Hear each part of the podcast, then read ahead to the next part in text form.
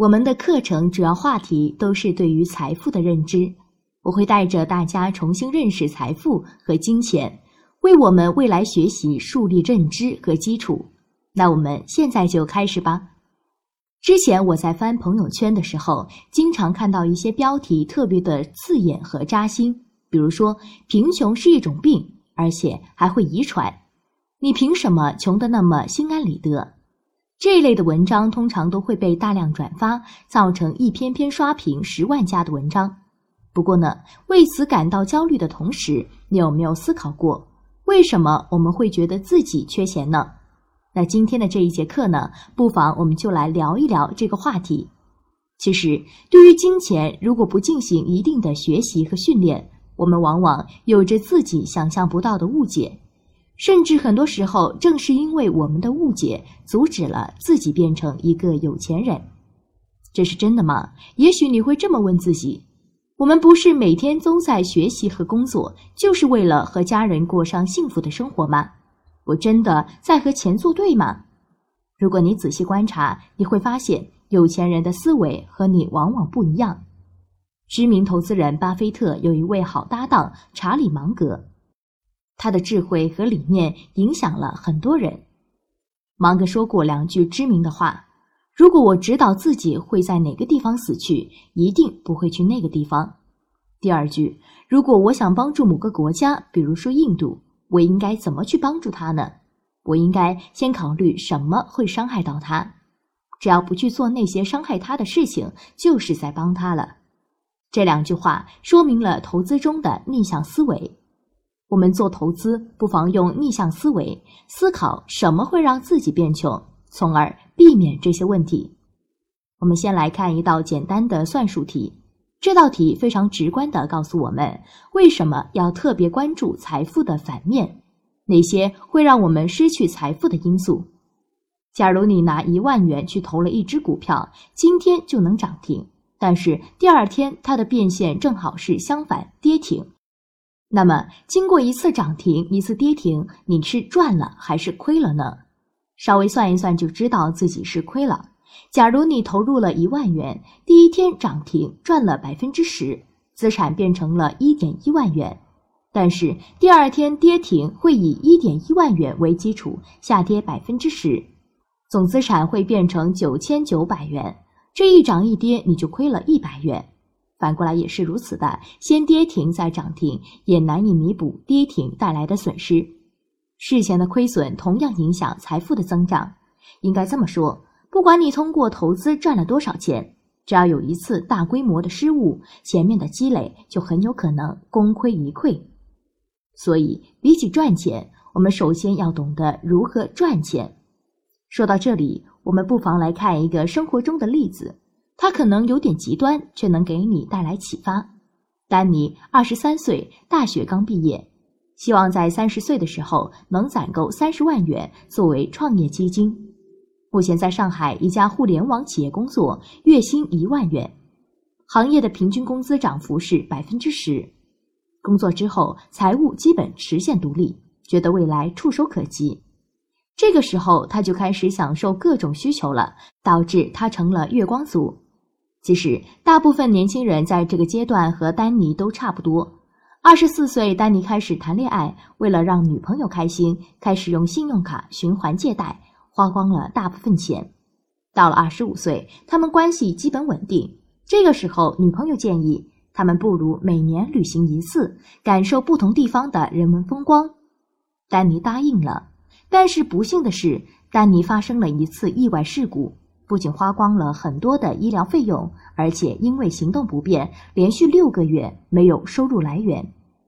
这个时候，丹尼只好把之前攒下的投资股票的钱全部取出来。由于还在亏损中，之前的一次投资五万元变成了四万元。当丹尼拿着这四万元度过了六个月之后，身上又一分钱也没有了。二十七岁，他们谈了三年恋爱，女朋友说。不如我们结婚吧。两个人举办了一场温馨的婚礼，收到的礼金和花出去的钱基本持平。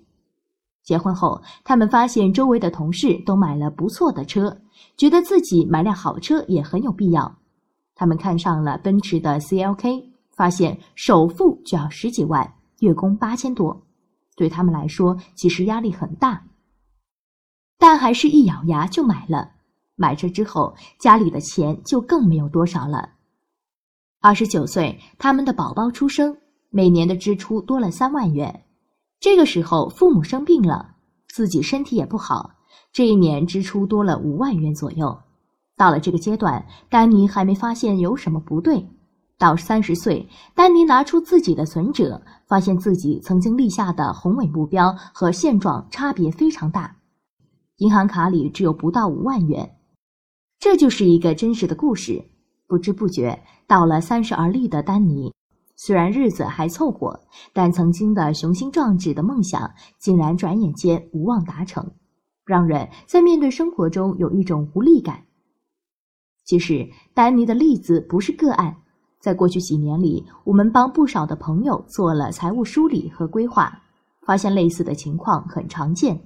比如说，生活缺乏规划，或者一些突如其来的事情让人感到很无力，经常觉得时间很多，梦想很多，但回头一看，手上的钱和资源还是不能够实现曾经的梦想和愿望。回到最初的话题。当我们想要实现财务自由或者达成一种富有的状态的时候，要先想清楚是什么阻碍了我们成功的因素。在丹尼的故事中，我们很容易发现有这样四类因素：第一，意外，比如丹尼出去旅行发生意外，不能工作，没有收入；去医院还要医疗支出，他还要把投资的钱还在浮亏的时候提出来，一个意外带来了三种损失。第二，疾病，因病致贫不用多说，相信你身边也有这样的例子。第三，无规划的支出。曾经有一个朋友跟我分享了一个有趣的说法，他说：“人生有四大万能法则，不行就分，喜欢就买，多喝点水，重启试试。”当然是个玩笑了。比如说，喜欢就买，就是一种无规划的支出。这样一种任性的生活方式，会让在当下的你感到轻松。